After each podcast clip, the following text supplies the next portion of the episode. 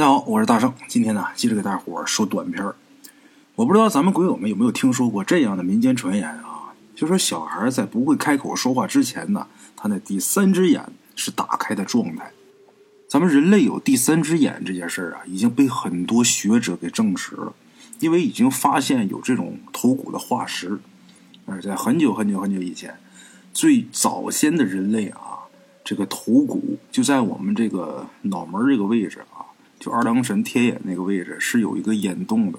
你看现在我们是左右两个眼窝啊，当时的骨头是有三个洞，也就是说那个时候的人是拥有天眼的。但是后来可能是随着进化呀，一点点的那只眼睛就没有了。哎，民间传言，小孩在不会说话之前，他那第三只眼就是打开状态的。所以这个时期的小孩极其容易看见一些脏东西，也就是说，我们这第三只眼，是跟我们现在这两只肉眼所看见的东西是不一样的。哎，这个小孩如果呀，这第三只眼没有关闭的这个状态，看见了脏东西呢，就会受到惊吓，进而就会出现高烧不退啊、哭闹不止这些情况啊。一般出现这种情况的时候呢，家人呢就会请人来给收惊。当然，收精这个事儿吧，各地的风俗不一样，收精的方法也是千奇百怪的。以前我在前期的故事里边也是提到过，我还特意做了一期。哎，你比方说有在床头放针的，他看那个针上不上锈，来判断这孩子是不是丢魂，是不是受惊吓了；也有立筷子泼水饭送的，还有烧邮票叫魂的。当然，抛开这些民间的偏方不说，通过中医的推拿按摩也是可以治好这种情况的。不过啊，一般只要不是太过严重的话，身边呢有年纪大的老人，请他们来给收一下经，哎，也就好了。貌似啊，在我们身边，只要年纪稍微大一点的，都会一些简单的收经的方法。关于收经的方法，咱们前面说了千奇百怪。咱们今天要讲的这个故事里边所用的这个收经的方法呢，大多都是用这个米碗来收经。怎么回事啊？就是拿一个空碗，在碗里边啊放上小米儿，然后呢用白布给蒙上，拿绳子把这碗口给扎紧，拎着这个米碗呢是倒拎着啊，拎着这米碗分别在小孩的头顶还有身体部位转圈老人还会一边转一边念叨一些东西。如果说这么转悠一番以后，再把这个蒙在米碗上这个白布揭开的时候，如果碗里边这个小米少了，就证明管用了。然后把这小米给填满，继续前面的步骤，一直到这小米啊不再变少之后，哎，这收经啊才算是结束，这就成功了。当然，这只不过是针对像前面咱说的啊比较轻的这种症状的，也有严重的，严重的用这个方法就不管用了。这时候啊就得去找所谓的懂行的，让他们帮着给送走。咱们今天要说的这个故事啊，里边得提到一位叫三爷的。三爷说呀，这种情况下。大多都是大人带着孩子外出的时候冲着东西了，或者说是大人把脏东西给带回家了，也有可能是家鬼作祟。哎，具体是什么情况，懂行的一看也就知道了。像一般民间都说啊，晚上的时候，小孩岁数小的时候，天在黑之前呢，大人务必把孩子抱回家。最忌讳这孩子还在怀里抱着呢，披星戴月的往家走，这不好。万一道上有什么脏东西，小孩眼睛赶紧看见了，可不就吓着了。或者说晚上啊，家里边孩子他爸，这孩子还在月坑里边呢，或者说不满周岁呢，他爸整天出去胡吃海喝，喝的酩酊大醉的时候往家来，这个醉酒的人呢也容易招这些东西，或者说在外边跟谁生气了，大半夜的往家来，气性大，生气喝酒，这都容易招，把这脏东西给带到家里边，就把孩子给吓着了。大人可能看不见，火力也旺，小孩魂魄不稳，这天眼还开着，看见之后可不就吓着了吗？弄不好就丢魂了，哎。听三爷说呀，二胖家的小孩小胖就出现过这种情况。当时的情况是这样的：二胖带着媳妇儿、小孩去外村去走亲戚。二胖因为好喝酒、贪杯，往家走的时候啊，这天已经黑了。他们还没进村呢，这小胖啊就开始哭闹。小孩哭闹这很正常。二胖跟他媳妇呢也没多想，以为到家之后啊哄一哄、逗一逗就没事了。可是等他们回了家之后，却发现呢，这孩子怎么逗都不行，越哭越厉害，把人哭的心直慌，哎，这心砰砰直跳。而且自从他们一进家门，家里这狗就没消停过，就一直冲着他们狂叫。二胖也出去看了好几回了，也没发现这狗叫的原因。这小两口一直折腾到大半夜，一看这孩子还是一直哭闹不止，不能再哭了。如果说再哭，这孩子哭背过气去了。再加上院子里那狗啊，还是一直冲着他们的房间叫。这时候两口子才开始嘀咕，这心里边才开始害怕犯心思。就这样，二胖拿着手电筒就去请李奶奶去了。这李奶奶就是村里的神婆呀。没想到这二胖啊，到了李奶奶家，敲了半天门，没请来李奶奶。不但如此啊，这李奶奶甚至说大门都没给他开，就是隔着墙头问了问他的情况。在得知这个二胖是从打河滩那地方路过的时候，人李奶奶就隔着墙头就告诉二胖，就说呀：“你家小胖啊，这是冲撞了河滩的谁谁谁，哎，你呀，在你家门口烧点纸。”然后叫他的名字，哎，念叨念叨，让他走之类的。等这火灭了，你再呃上屋里边拿小胖的衣裳去河滩给小胖叫叫名字，叫叫魂儿就行了。哎，就这样。二胖虽然说是没请来李奶奶，但是得了李奶奶给的方法之后，照李奶奶说的那么一做，等回来把这个叫魂用的这衣裳盖在小胖身上之后啊，这小胖果然就不哭不闹了。这过程就那么简单，这里边呢，咱也不用过多的去赘述。不过啊，这件事二胖一直没想明白一件事李奶奶门都没出，她怎么知道小胖冲撞了谁谁谁呢？而且还直接点名道姓呢？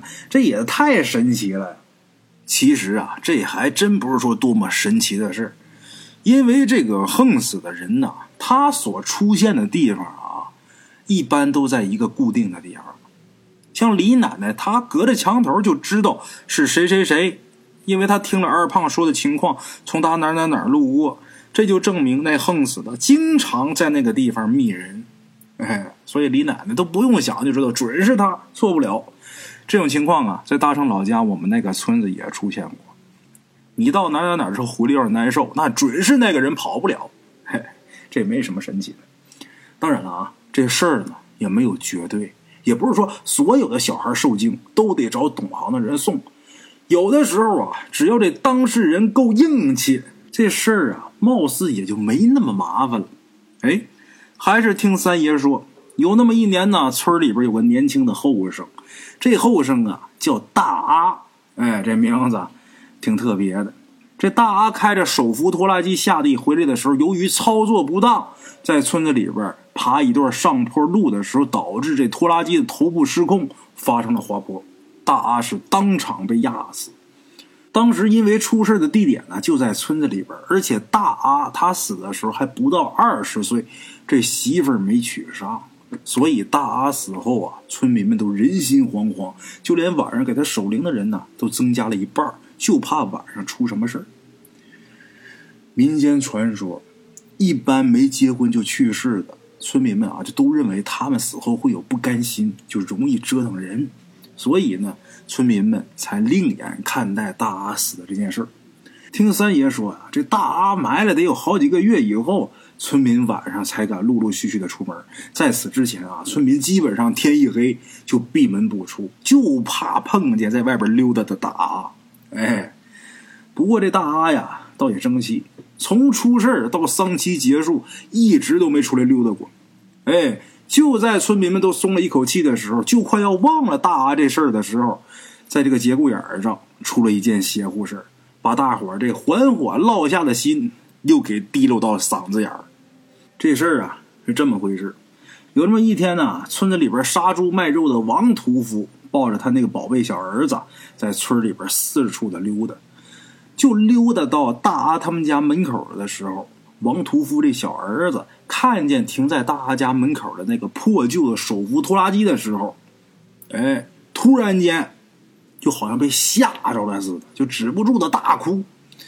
王屠夫以为是小孩饿了想吃奶了，就没多想，抱着孩子就往家走。可是等到了家，这奶都送到嘴边了，这小孩啊连看都不带看。这小两口轮番哄了大半天，一点作用没起。不说，这孩子反而哭得更凶了，憋在这个脑门子上青筋暴露，这可把王屠夫给急坏了。这王屠夫两口子结婚得有四五年了，就生这么一个宝贝疙瘩。平时这孩子咳嗽一声，王屠夫两口子都得心颤半天。眼看这孩子哭得上气儿不接下气儿，那还了得？这王屠夫能不急吗？这时候王屠夫啊，就越想越不对劲儿。他一联想，这孩子之前还好好的，一看见大阿的那个手扶拖拉机，就出现了这种情况。那手扶拖拉机啊，就是大阿死的时候开的那一辆。一想到这儿，王屠夫可就气不打一处来了，就拎着平时杀猪宰牛用的那屠刀，站在家门口啊，就开始大骂。骂了一会儿啊，王屠夫一看一点作用没有，就这么的开了一瓶白酒，一手拎着白酒，一手拎着刀，一边走一边喝，径直就奔大阿他们家去了。等来到了大阿他们家门口，这王屠夫啊，拎着这个屠刀，冲着停在他们家门口的手扶拖拉机就开始骂。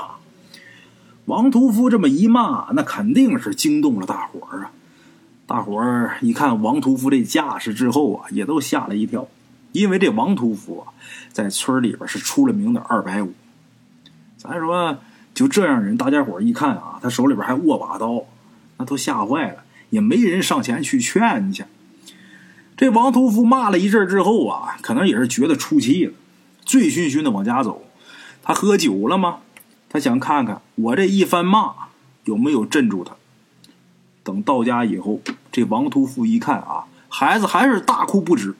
这回王屠夫这酒劲也上来了啊，彻底怒了，把这屠刀给扔了。这玩意儿你吓唬人行，吓唬鬼不管事儿啊？怎么的呢？把屠刀扔了，把过道里那羊镐、铁锹扛起来了，抄起来就奔大阿那坟头去了。之前王屠夫那一阵折腾。早就已经惊动了不少村民了。这会儿王屠夫再出门，他身后啊就跟了很多邻居。这群邻居就跟着，就看这王屠夫到了大阿这个坟头之后，抡起这个羊镐就开始刨啊，真刨坟呐！那些村民一看这个，那不能让他胡来了，吓唬吓唬他，还能动真格的刨人家坟，这哪行啊？大伙一窝蜂的上去把王屠夫给劝住，然后往家劝劝回去。也真怪，这回王屠夫再回家，这孩子不哭不闹，喝完奶睡着了。哎，就这事第二天，整个村子传遍了，一时之间，这王屠夫啊，也成了村里边的名人了。嘿嘿，老话说这神鬼怕恶人，这话一点不假。只要这人呐够狠，连鬼呀也得退让三分。但是咱话要说回来啊。你身上要是没那么大的煞气，你跟他硬碰硬的，那就是自讨苦吃了。所以这种事儿也不能说一味的去学别人怎么怎么样。嘿咱再说说啊，这个受到惊吓丢魂的呀，也并不完全都是小孩儿，有的时候成年人呢也会因为时运不济，看见脏东西受着惊吓，出现这后果啊，可能比这个小孩还严重。小孩可能就是哭一哭闹一闹，这身体多少有点，哎，看着不那么舒服。但是大人如果被吓掉了魂儿，那情况啊很严重。这种情况，三爷本家有一个侄子就曾经碰见过。三爷姓刘，那他这个本家侄子自然也姓刘。小刘这事儿啊，发生在冬天，就是快要过年的时候。有那么一天夜里，这小刘睡得正香的时候啊。突然间就听见那个大门外边的鸡窝里边啊，传来一阵慌乱的鸡叫声，而且院子里那狗啊也不断的发出那急促的吼叫声。当时村子里边风气特别好，也没有偷东西的，所以这个鸡窝呀、牛棚啊，就养牲口的地方啊，都是盖在这个大门外边。在院子里边离住的房子太近，它有味儿啊，都盖这个大门外。小刘听见这个声音之后啊，就以为有人偷鸡。哎，赶紧把衣服穿上，拿着手电就往门外走。小刘怕打草惊蛇，把这个偷鸡贼呀给吓走了，所以他在快走到大门口的时候，他就把这手电筒给关了，而且他故意把这开门的动作呀放得很缓慢。等他把这个身子小心翼翼的探出去半个的时候，往鸡窝那边一看，就看呐，有一老头正蹲鸡窝前面的地上，侧着身子。整个手臂啊，穿过这个鸡窝门，塞到这个鸡窝里边，好像是在抓鸡。小刘一看这个，气不打一处来呀，随手抄起顶门杠就朝这老头走过去了。咱再说说这小刘啊，他当时虽然说抓着顶门杠，但是他没想真打。说白了，一个老头他偷鸡，他能有多大罪过？这一杠子抡圆了下去，还不把老头给打死啊？那你把人打死了，你不偿命吗？小刘拿着顶门杠，他没想真打，说白了就是起到一个震慑护身的作用。哎，他没真想说揍这老头，所以等小刘快到老头身边的时候，先是喊了一声：“嘿，干嘛呢？”他想看看这老头接下来的表现，然后呢，他再做行动。没想到这老头听见这声音之后，一扭头，把小刘给吓个半死，当场嗷嗷一嗓子，就没命的往家跑，这顶门杠也扔了。后来三爷听小刘他媳妇儿说，他这侄媳妇儿啊跟三爷说的，小刘几乎就是连滚带爬的冲进卧室，他媳妇一看见他就发现不对劲儿了，因为小刘这会儿脸煞白。头顶上还抱着青筋，而且上下牙呀止不住的打颤进房间之后，什么话都没说，衣服鞋都没脱，直接就钻被窝去了。三爷这侄儿媳妇儿一看自己丈夫钻被窝里边直撒衣裳，就知道出事了，连忙起身穿衣裳，把公公婆婆给叫起来了。公公婆婆这岁数毕竟还是大，经的事儿还是多，看见自己儿子这情况之后啊，就知道这是中邪了。顾不得多想，赶紧披上大衣去找李奶奶。哎，李奶奶过来之后，抓着小刘的手掌，仔细的看了又看，又捏了捏小刘的中指。捏这中指是怎么回事？这叫探鬼脉。哎，捏完之后啊，告诉小刘的家人，就说小刘啊，这不是中邪了，这是被吓掉魂了。之后，李奶奶就问小刘，在出事之前都去过哪儿，都干过什么？等李奶奶得知小刘是去鸡窝以后才出的事儿啊，张嘴就跟他们家要了十二根香，然后呢，径直就奔鸡窝附近去，找了一个台子，把这香啊点着之后呢，就开始自言自语。李奶奶开始念叨，念叨一番之后啊，张嘴就说：“哎，不碍事儿，是个老黄皮子过来偷鸡，把小刘给吓着了。这老黄皮子。”他也自知理亏，怕把小刘这魂儿啊给弄丢了，怕他那魂儿跑远了，所以把小刘这魂儿给赶进鸡窝里边了。你们别着急，别着慌，别着忙，我呀用个法子把小刘这魂儿啊给他引进身体里边就没事了，踏实住啊，没事有我呢。要说这李奶奶呀叫魂也是挺简单的，怎么弄的呢？用一根红线，一头放鸡窝里边，另一头呢绑着鸡蛋。这个鸡蛋是放在这个鸡窝外的这个香炉前面的，然后李奶奶就开始冲着鸡窝开始念叨，一边念叨一边还叫小刘这名字。哎，等李奶奶连叫三次小刘的名字的时候，这时候神奇的一幕出现了：本来横躺在香炉前面的鸡蛋啊，突然间自己就立起来。李奶奶一见这个，就说了一句：“行了。”然后就把这鸡蛋给收了，之后告诉小刘的家人。把这鸡蛋小火给它煮熟，冷水就把这鸡蛋下去，千万可别给煮裂了。煮熟之后喂小刘吃下去就没事了。哎，就这样，当天晚上小刘吃了这个鸡蛋以后啊，虽然还是有点异症，但是第二天啊，他这神志就恢复正常了。当然啊，出了这么一个事儿之后啊，小刘这个身体虚弱那是免不了的。不过休息了一段时间以后，小刘呢。就又恢复正常了，哎，这个鸡蛋呢，有很多老中医呢也都在用，只不过这个用法不同，哎，有不少老中医用这个鸡蛋收邪气，而故事当中这李奶奶呢，她是用这个鸡蛋收魂哎，由此可见啊，鸡蛋在其中扮演这个角色呀，应该是个容器，可能是天然的魂魄的收容器，哎。好了啊，今天呢就给大伙儿说到这儿。故事说到这儿啊，跟大伙儿说一件挺有意思的事儿啊。题外话，跟咱们今天这个故事没有任何关系。前两天大圣我不是去见一个我多年未见的一位好友吗？我们两个从打二零一三年，呃，分开之后就再没有见过，一直都说着：“哎呀，你来看我，我来看你。”他结婚的时候我也说去，他生孩子的时候我也说去，但是都因为种种原因最后岔开了。那是我的一位好兄弟，现在回国了，这段时间也不是那么忙，他也一直催，没办法，我就去了一趟。到那之后啊，盛情款待。期间有一天在吃饭的时候吧，我的这位朋友，他还有一位朋友。这个人呢，我这哥们儿经常跟我提他，也经常跟他提我，但是我们两个之间始终没有见过。这个朋友他这工作呀挺特别的，他是精神病院的主任。我们在吃饭的时候聊天的时候哈，有一段话聊的挺有意思的。这个精神病院做主任的这哥们儿，他说哈，他们精神病院里边有好多就不是病。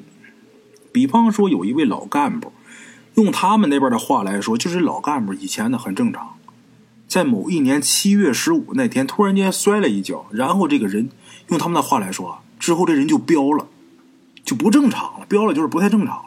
七月十五那天就摔了一跤，之后这人就不正常了。那么咱说这事儿，他就真的光是病吗？人家倒是没明说。然后我跟他细聊，他说：“这个精神病院，就他那家医院里边，至少得有六层，不单纯是病的。”我这一听，好嘛，你那是好地方啊！以后有机会啊，我一定去参观参观的。哎，当时着急回来给大伙录节目，待的时间短。如果时间长，我一定去待些天。我相信在那儿啊，能找到很多素材，没准啊，也能帮帮他们的忙。